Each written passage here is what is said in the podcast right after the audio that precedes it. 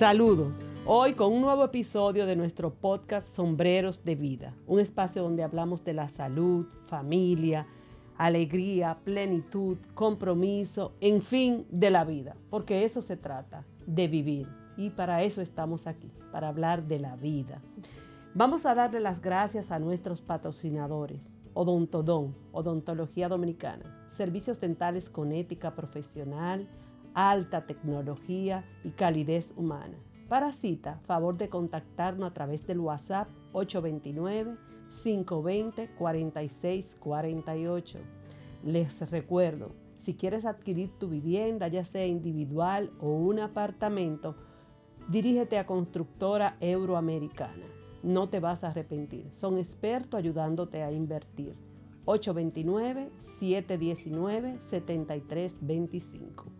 También tenemos como patrocinador y nos llena de orgullo a Villa Casa Blanca en Juan Dolio para unas vacaciones ideales, un remanso de paz, ocho villas, cada una con capacidad para seis personas, cancha de fútbol, de básquetbol, áreas sociales. Puede contactarlos y reservar a través del 809-867-9970.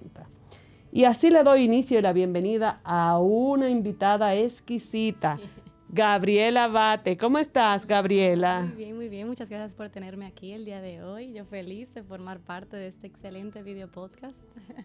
Gracias, gracias. Para mí un placer, un orgullo ver ya cómo la generación que me sigue de mi familia está creciendo, cómo somos mujeres emprendedoras. Claro que sí. Una alegría y un orgullo, porque Gabriela es Abate Nanun. Claro. Así que es hija de una prima muy querida y profesionalmente muy capacitada. Gabriela es psicóloga clínica con un enfoque cognitivo y conductual. Es la cara detrás del Instagram Side Chat, así que a preguntarle por ahí. Y co-hops del podcast de Simplemente. Bienvenida, Gabriela. Muchas gracias, muchas gracias. Con ella hoy vamos a tratar el tema salud mental. Ay, sí. Y empiezo de una vez, Gabriela. Para ti, ¿qué es salud mental? Hmm. La salud mental realmente es igual que la salud física, pero enfocándonos un poco más en la parte mental, es decir, en la salud, en el bienestar emocional, bienestar psicológico y bienestar social. Es un poco encontrarnos en un estado de bienestar en su máxima expresión. O sea, inclusive también, no sé si se han dado cuenta, si alguno ha tenido la experiencia con salud mental, pero la misma salud mental afecta a la salud física. Claro. Entonces, ah, también aplica en cuanto a la parte física, pero es un poco ese bienestar eh, general de, de la persona, enfocándonos más en la parte emocional. Por lo menos en mi generación, Gabriela, había una situación, y es que uno identificaba cuando estaba enfermo físicamente. Sabía que le dolía la cabeza, sabía que si el niño tiene catarro debo de ir a un neumólogo, que si se fracturó un hueso, tuvo una caída, voy al ortopeda. Pero quizás en mi generación, ya en la tuya no, y gracias a Dios que así ha sido. Si veíamos a una persona que nosotros sabíamos que estaba triste, que estaba deprimido, incluso como en esos momentos se le decían loco, porque no hablábamos de enfermos mentales, sino de locos. preferíamos hacernos nosotros, valga la redundancia, los locos y no enfrentar esa realidad. Le teníamos miedo, mi generación, y ni decir la de mis padres, le tenían miedo, pensaban que eso era algo ya, el fin del universo llegó a esa familia porque tenía un enfermo mental. ¿Por qué tú piensas que ya ese miedo ha ido disminuyendo, ese temor? Hmm. Yo creo que hemos ido cambiando un poco la mentalidad hacia la salud mental, así como ya no es algo que lo definimos como simplemente para personas con eh, alguna discapacidad o algún trastorno mental o algún trastorno inclusive en el sentido de, que necesita ayuda psiquiátrica, sino que ahora lo hemos redefinido y nos damos cuenta que es simplemente una ayuda, eh, un apoyo para esa parte de bienestar emocional. Personas vienen al psicólogo para trabajar cualquier problemática de día a día. Entonces, hemos un poco cambiado esa percepción. Perdón y te voy a interrumpir ahí, porque tú has dicho algo sumamente importante. Del día a día. Claro. Se puede presentar en cualquier momento y eso debemos de estar atentos. No hay que esperar una crisis idealmente no deberíamos esperar la crisis, pero muchas veces lo que pasa. Porque todos los tratamientos buscan de actuar de una forma preventiva, o sea, eso es lo que buscamos. Muchas veces la persona ya acude a buscar ayuda en el momento de crisis, cuando ve que el mundo se le está cayendo. Entonces, ahora hemos empezado a, implementar, hemos empezado, digo hemos en cuanto a los seres humanos, no solamente los psicólogos, eh, a entender que está bien pedir ayuda y que no me hace débil, que no me hace loco, que no me hace eh, un bicho raro, por así decirlo. O sea, es algo ya que hemos normalizado y se ha vuelto un poco más común. El, ir al psicólogo. O sea, antes quizá, y me, refiero antes, yo joven en, en, mi adolescencia, diciendo personas que le costaba decir que iban al psicólogo. Y ahora, yo, o sea, unos 10 años después, la persona dice, ah, no, que mi psicólogo me dijo esto. O sea, ya hay mucha más apertura a hablar del hecho de que yo voy al psicólogo. Y yo siempre he comparado el ir al psicólogo con ir al dentista, quizás porque yo soy odontóloga. Entonces yo digo, así como cada seis meses usted se hace una profilaxis dental, por favor, también en muchos momentos de su vida, ya ahí tú podrías decir el tiempo, las personas necesitamos una profilaxis mental. Entonces yo siempre cuando alguien me habla de eso, yo le digo, eh, no hay por qué temer, porque como tú bien lo dices, en mi época o cuando yo era niña o unos años atrás, era como una vergüenza hacer una cita con un psicólogo, con un psiquiatra. Y eso lo único que llevaba era a empeorar la situación. Claro. Porque la prevención es vital. Definitivamente. Ahora nosotros venimos saliendo de una situación fuerte y yo no sé, pero yo digo, esta pobre generación de una pandemia a una guerra que para mí viene sin sentido. Definitivamente. Yo creo que hay muchos, pero muchas personas que necesitan de una profilaxis mental. ¿Cuáles son esos puntos o esos red flags que tiene que ver el paciente como para decir, yo lo necesito? Como esas alertas rojas. Sí, esas alertas rojas. Definitivamente después de la pandemia hay muchas personas que se pusieron en contacto consigo mismas y quizá en el día a día uno suele tener distracciones. Yo trabajo, yo me enfoco en esta parte, me enfoco en mis amigos y entonces puedo como que dice escapar. Pero luego que estuvimos en pandemia, en cuarentena, que nos vimos encerrados, entonces ahí empezamos a vernos en un espejo y a tener que vernos en el espejo. Entonces ahí uno empezó a notar quizás esas diferencias entre cosas que antes me causaban alegría o placer y ya no, eh, falta de motivación, por ejemplo. Em, igualmente un cambio muy fuerte en cuanto a mi alimentación y mi sueño. Esas son cosas también que... La pérdida de sueño. Claro, eh, que, que me, me, indica, mi cuerpo me está indicando a mí que algo anda mal. O sea, la mente afecta el cuerpo y el cuerpo también afecta a la mente. Igualmente también sentimientos como de, de culpa, tristeza, Em, desesperanza, claro, estos sentimientos muy duraderos, que no, no es que me pasó algo y estoy triste un día. Claro, no es que llorar sea pecado. Claro, exactamente, hay cierta normalidad en cuanto a sentir emociones desagradables, evidentemente. Eh, problemas con relaciones interpersonales, si yo noto que me estoy aislando, que no quiero hablar con nadie, que eso no me, no me, no me llama al conectar con, con otros seres humanos. Em, y mi funcionalidad en su totalidad, es decir, si yo empiezo a tener problemas en el trabajo, con mi familia, eh, con mis amigos, con mi novio, con mi novia, sea, el punto es que, que yo vea que está afectando diferentes áreas de mi vida, que estas, esta nueva eh, etapa en este momento en que yo me encuentre como que me está afectando en mi funcionalidad. Esas son creo que alertas que, que me indican de que yo estoy quizá pasando por ciertas situaciones que me cuesta eh, manejar. Y eso es importante.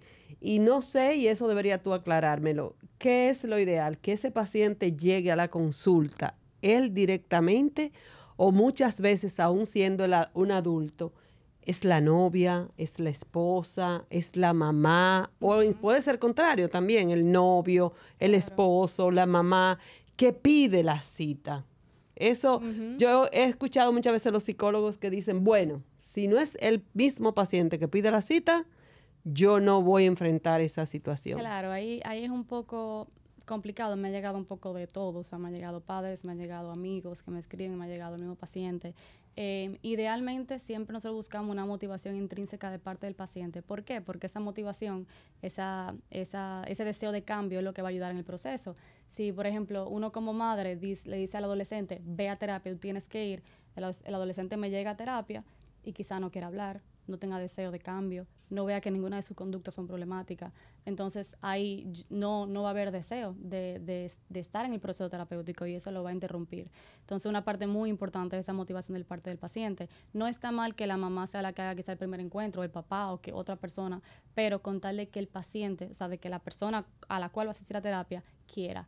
Pero sí es cierto que, por ejemplo, si me escribe la madre primero, yo voy a decirle, mándele mi número a su, a su hijo o a su hija y dígale que se contacte conmigo para entonces ya pautar la cita. Porque sí que una parte que yo, por lo menos yo, quizá otros terapeutas no, a mí me gusta que sea el paciente que haga la cita para darle responsabilidad del proceso también. No, y también pienso, ¿no? Como siempre digo, no soy psicóloga, ni terapeuta, ni nada que ver con la salud mental, pero tal vez pienso que entonces en ese momento, si el paciente está reconociendo que necesita ayuda, que algo no está bien.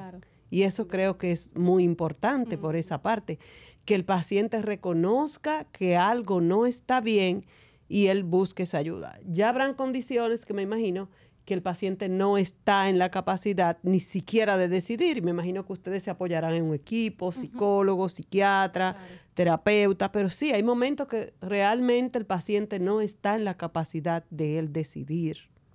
Y eso es ya una etapa mucho más avanzada. Claro, claro, claro. Y, y hay medidas y procedimientos que se toman en cuenta al momento de, de un proceso así. O sea, si hay un paciente que no está, como quien dice, por ponerlo de una forma coloquial, en los cabales correctos para tomar decisiones, para estar un poco al tanto, entonces sí es cierto que nos apoyamos un poco de la familia, em, de ellos mismos, cierto medicamento, el psiquiatra, para entonces llegar a un momento como un balance, que el paciente esté un poco más calmado para que entonces uno sí pueda llevar a cabo cierta conversación. Pero todo depende del caso, todo depende de la persona, o sea, hay muchas cosas que, que varían dependiendo. Yo puedo contarlo como anécdota y en mis tiempos en San Juan, yo siempre conocí una familia, o conocía una familia, que todo el mundo sí sabía, o sea, que su hijo tenía problemas mentales. De hecho, era una persona que había regresado de la guerra de Vietnam, creo que era. Había regresado de la guerra de Vietnam y había quedado afectado psicológicamente. Eh, no es para menos, el estar en una guerra no es algo que debe ser sencillo, nunca lo he estado, pero sí, tiene repercusión. Y no había nada que molestara más a la mamá, como que alguien le aconsejara eso. Entonces, que llevara a su hijo a terapia. Entonces, yo siempre, ese hecho a mí me marcó porque yo oía que las comentaban las señoras, por ejemplo, si se juntaban en mi casa y las mamás estaban ahí, lo comentaban, pero entonces, ¿qué pasa? Cada día la situación se empeoraba y él pasaba a ser fruto de burla. Y eso para mí me marcó mucho, como el no querer aceptar, tal vez por vergüenza, por miedo, porque dicho sea de paso, en ese momento no creo que fuera por dinero, aunque nadie sabe la realidad de nadie. Entonces yo eso sí quiero como que las personas sepan que sufre más el paciente, se empeora más la situación cuando no se enfrenta que cuando se enfrenta en todas las áreas de la salud. Y la salud mental no es la excepción. No lo es, 100%. Quizás si ya, y tú sabes eso más que yo, como madre se dio cuenta a los 10, 11, 12 años que en ese niño hay ciertas conductas o ciertas alertas que actúe en ese momento. ¿A ti te ha tocado vivir algo así como profesional? Que me doy cuenta que la que se han descuidado los padres, quizás. No, la palabra no debe ser descuidado, es muy fuerte decir, quizás no se han atrevido, porque eso es, no se atreven, tienen miedo.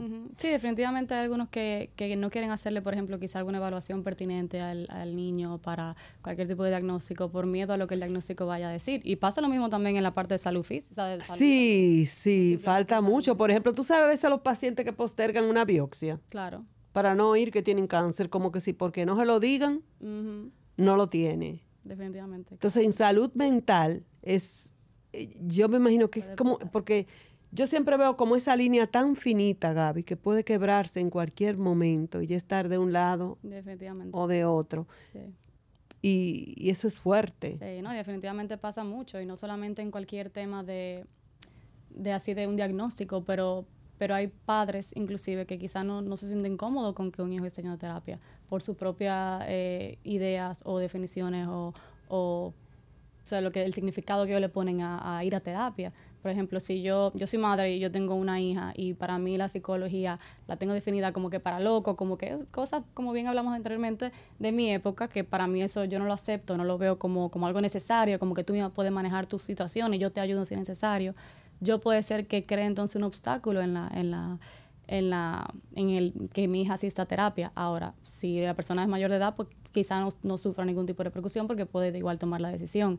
Pero si estamos hablando de adolescentes, de niños, entonces eso muchas veces se puede ocurrir, que por padres no querer llevar la terapia y no ver la terapia como una opción de tratamiento, entonces los hijos son los que sufren las repercusiones. Y eso tiene repercusión como adulto y es bueno que tú lo digas, porque esos son heridas y parches que van quedando, ¿eh? Y eso es bueno que tú lo digas.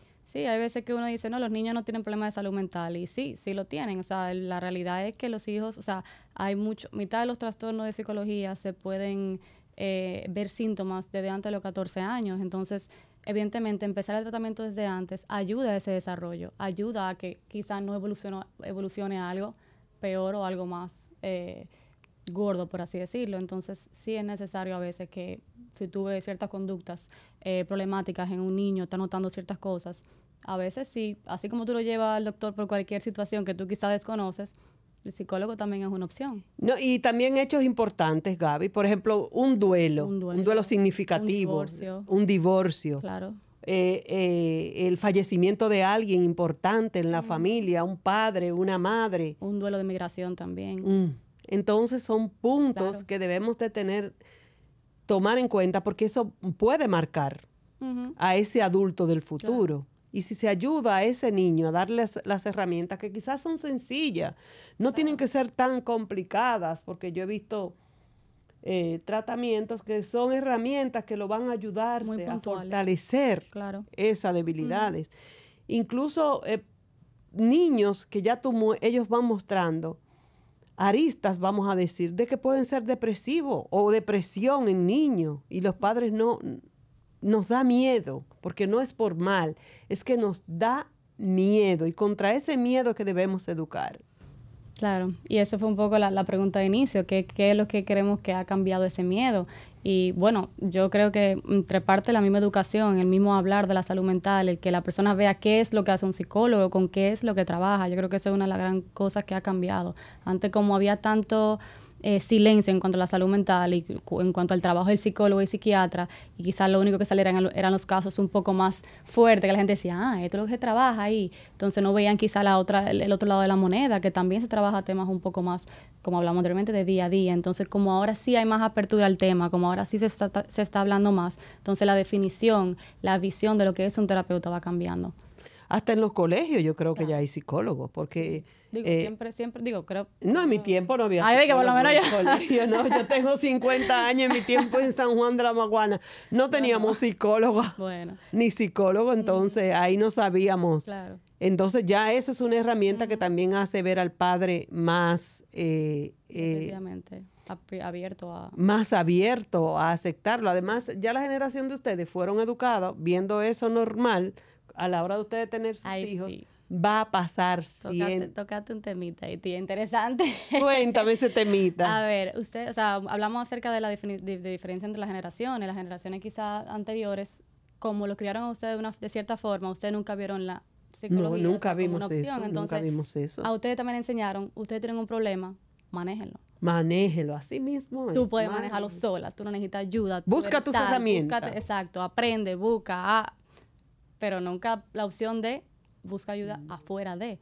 Y un dicho muy famoso de antes era, los trapos sucios se quedan en casa. O sea, Así mismo. ahora uno, no te voy a decir que hablando, hablando de todo y demás, pero uno es un poco más abierto de los problemas que yo tengo. Ya sea en caso, ya sean problemas míos. Antes no. Yo no puedo enseñar esa parte de los otros. No. Entonces también esa enseñanza ha ido cambiando. Y aunque uno la tiene, como que mira, espérate, no es que tú andas diciendo la cosa en la casa, pero hay un poco más apertura de hablar de que no, no siempre se está bien, no todo es perfecto. Entonces eso que nos han enseñado nosotros, nosotros, entonces nos damos cuenta de que, ok, no está mal estar mal. Y entonces ahí empezamos con la apertura, ir al psicólogo. Y entonces nosotros vamos trabajando todos esos temas, traumas que nosotros podemos tener para evitar pasárselo a nuestro hijo, que es lo que busca un poco el trabajo de, Eh, tú tocaste tú tocaste un tema que hace roncha estamos, o tal vez que pica y se extiende un buen mm. béisbol. Mami decía, uno se arropa hasta donde llega su sábana. Y le agregaba, y si usted no tiene sábana, se acuesta y se queda callado. Imagínate tú. ya vemos. No había alternativa para quejarse.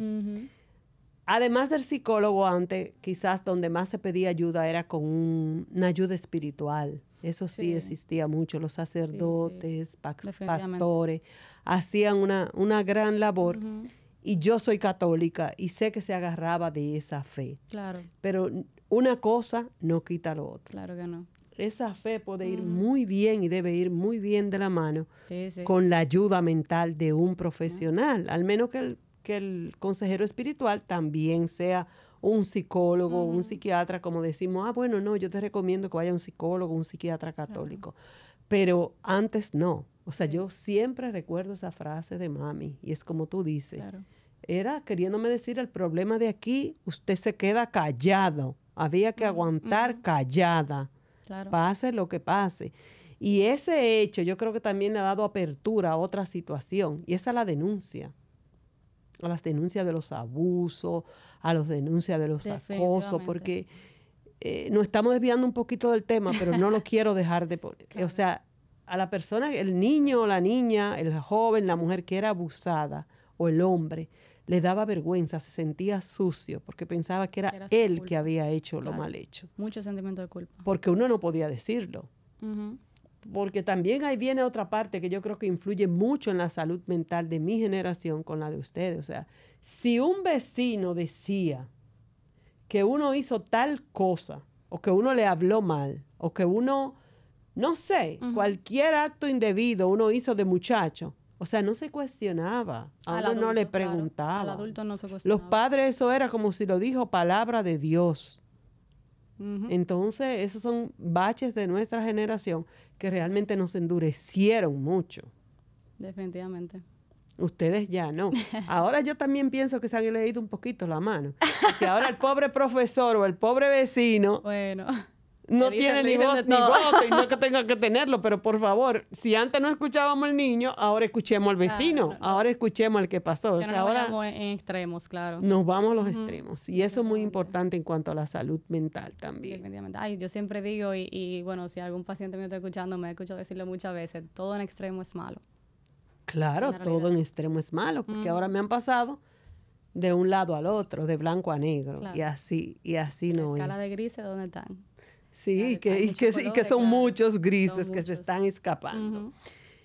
Una de las facetas que ha pasado con la pandemia, y tú la tocaste un poquito, es que yo no sé si es que éramos violentos y no lo sabíamos, o si se desarrolló la violencia. ¿Qué pasó, Gaby, después de la pandemia? Porque estamos viendo un mundo tan violento, tanta ira, tanta violencia en cada actuar. ¿Qué nos pasó? Realmente yo creo que eso tiene, bueno, depende mucho, como siempre con toda la psicología, es muy subjetivo.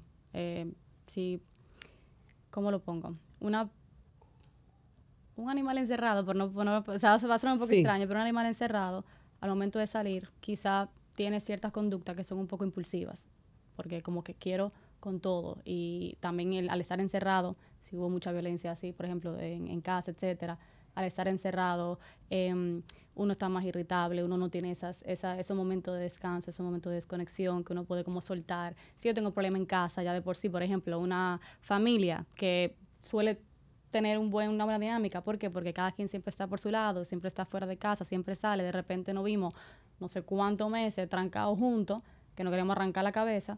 Entonces ahí la, la violencia eh, y personas que quizás no, no saben manejar las emociones, eh, se irritan, se enojan, uno un día empieza con un grito, otro día entonces hay un día mm, levanto la mano y digo no te puedo dar, pero otro día ya estoy harto, tengo problemas en el trabajo, muchas cosas están saliendo mal, tú vienes, háblame mal. A mí me pasa algo, y yo vuelvo y lo digo, no soy, esa no es mi área de trabajo, pero yo como mm. que he pensado siempre que la pandemia vino a sacarnos muchas cosas que nosotros teníamos aquí dentro, encerradas, que quizás no teníamos el tiempo, o quizás por lo que tú dices, éramos capaces de soportarla por menos tiempo, por ejemplo, en las relaciones de pareja. Ah, bueno, cada quien iba a trabajar, regresaban en la noche, muchas, muchas no, no almuerzan juntas, solamente se ven un ratito en la noche, y como que era más fácil soportarse, mira el término que estoy utilizando, ¿eh? porque ni siquiera, y al verse juntos, tuvieron que enfrentarla a las 24 horas del día. Claro. Otra cosa eran carencias que yo, yo personalmente tenía y que mi día a día, que me levanto a las 6 de la mañana, tengo que preparar el desayuno, que le voy a llevar al muchacho al colegio, que tengo que recogerlo, que me voy al trabajo, que vuelvo, que regreso, no me permitía dedicarme ese tiempo. Yo no me había dado cuenta de que yo tenía esas ausencias o esas carencias. Claro. Entonces yo digo que la ese descansar, esas vacaciones, que hasta cierto punto de algunas cosas nos hizo coger la pandemia, quieras o no, fue tiempo de vacaciones en esas cosas, nos hizo vernos a nosotros mismos. Y es lo que ha salido al aire. Y yo digo a veces, bueno, lamentablemente salió lo que teníamos, porque nadie no puede dar lo que no tiene. Y eso era lo que nosotros teníamos en ese momento, Gaby. No sé lo que tú piensas como profesional. Ahí, ahí, lo tocaste bastante bien, en el sentido de que esas carencias quizás que tenemos cada uno de forma individual, Em, al momento de no saber manejarnos y, vernos con ese espejo levantado y alzado hacia nosotros y que no nos gustaba lo que veíamos, si yo no lo sé manejar, yo puedo empezar a culpar al otro y a empezar a crear roces con el otro. Y también si, bueno, esto pasa, imagínate tú, estamos acostumbrados a cada quien a tener su dinámica, como quien dice, cada quien va en su línea recta, hacia su, forma y sus lugares. Y de repente estamos en, en la casa, en pandemia, donde todos tenemos que estar en la casa estamos de repente una, una línea chocando con otra línea y hay un cruce ya. Oye, estoy en una reunión, cállate. Ah, ok, pero entonces cállate, pero sigue pasando. Entonces me voy, me voy enojando y vamos ahí como un poquito cargando con todo. Entonces realmente eh, la pandemia, como bien dijiste, es algo que trajo ciertas cosas que eran problemas y quizá la explotó a crisis, que es lo que muchas veces pasa. Problemas que no se trabajan se vuelven crisis y ahí es que no debemos llegar a la crisis. Vamos a prevenir llegar a la crisis, porque el tratamiento, las herramientas, todo va a ser mucho más sencillo si lo tomamos en ese momento. No es que las crisis no se puedan resolver. Claro. Se pueden resolver. Un poco más. Pero es un poquito más complicado. Gaby, se nos fue el tiempo. Yo te tengo que volver a invitar de nuevo. ¿Y cómo tú vas, vas, a despedir hablando de salud mental? Vamos a ver qué consejos nos vas a dar. A ver, yo creo que lo hemos tocado muchas veces, pero más que nada es que la, el ir a terapia es una opción. Eh, hay veces que nosotros nos vemos todos como sin saber qué hacer y no entendiendo por qué me siento así, esto y esto. Y no me viene a la mente de que yo puedo ir a una persona profesional que me va a ayudar y que me puede dar esas herramientas que no estoy pensando que me hacen falta, pero que sí me pueden ayudar. igualmente, de forma preventiva es mejor antes de tú llegar a, a una crisis, por así decirlo, o a quizá llevar a cabo una conducta que no te haga sentir bien, que no te, lleva al bienestar. Y nada, siempre muy pendiente a las emociones, chicos. Las emociones son buenas. No, yo sé que hay muchas que son desagradables, pero son importantes sentirlas y nombrarlas y aceptarlas. Y lo importante es luego responder a lo que esa emoción me quiere decir. Y yo voy a, dar mi consejo final diciendo algo que siempre lo he pensado y trato de decírselo a las personas con las que hablo. Que yo tenga afectada mi salud mental o mi salud física no me hace mejor o peor ser humano. Eso no me define como ser humano. Claro que no. Sin embargo, que yo pueda disfrutar de una buena salud física y mental me permite vivir mejor, me permite tener un tiempo de calidad mejor conmigo misma y con los que me rodean. Y muchas veces le voy a repetir, yo no puedo dar lo que yo no tengo. Si yo no tengo paz, yo no puedo dar paz. Si yo estoy llena de tristeza, yo no voy a dar alegría, porque yo no lo tengo, no es porque yo no te lo quiero dar. Y vuelvo y hago el cuento del closet. Si yo no tengo un pantalón rojo, yo no voy a abrir el closet y voy a encontrar el pantalón rojo y me lo voy a poner. Entonces, así mismo es con lo que yo tengo.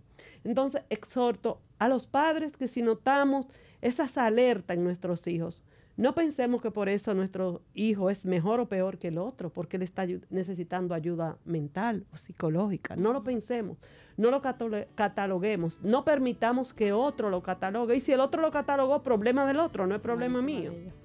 Pero ayudo a mi hijo, porque si yo veo que mi hijo se cae y se rompe la pierna o tiene un golpe, yo lo voy a llevar al ortopeda por si hay que enyesarlo entonces ahí quiero, ahí quiero terminar. No tengamos miedo de buscar ayuda psicológica en manos expertas. Ya con eso concluyo, pero no sin antes decirle bye y bendiciones. Hasta el próximo capítulo. Muchas gracias por tenerme aquí. Siempre.